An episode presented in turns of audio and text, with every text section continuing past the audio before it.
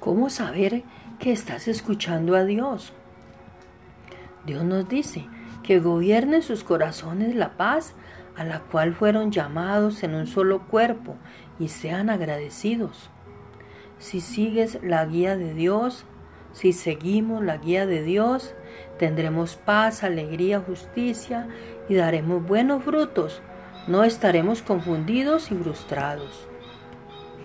Dios nunca nos lleva a ocuparnos tanto que estemos estresados todo el tiempo y no tengamos gozo. Y no intentará confundir tu mente, nuestra mente. Ese es el trabajo del enemigo. Por ejemplo, si hay algo que deseas comprar pero no tienes suficiente en tu cuenta bancaria para comprarlo, es probable que lo mejor es que esperes ya que Dios no quiere que nos endeudemos. Muchas veces lo que Dios nos dice suena como el sentido común. Te animo a dejar que la paz en tu corazón decida con firmeza cada pregunta que surge en tu mente.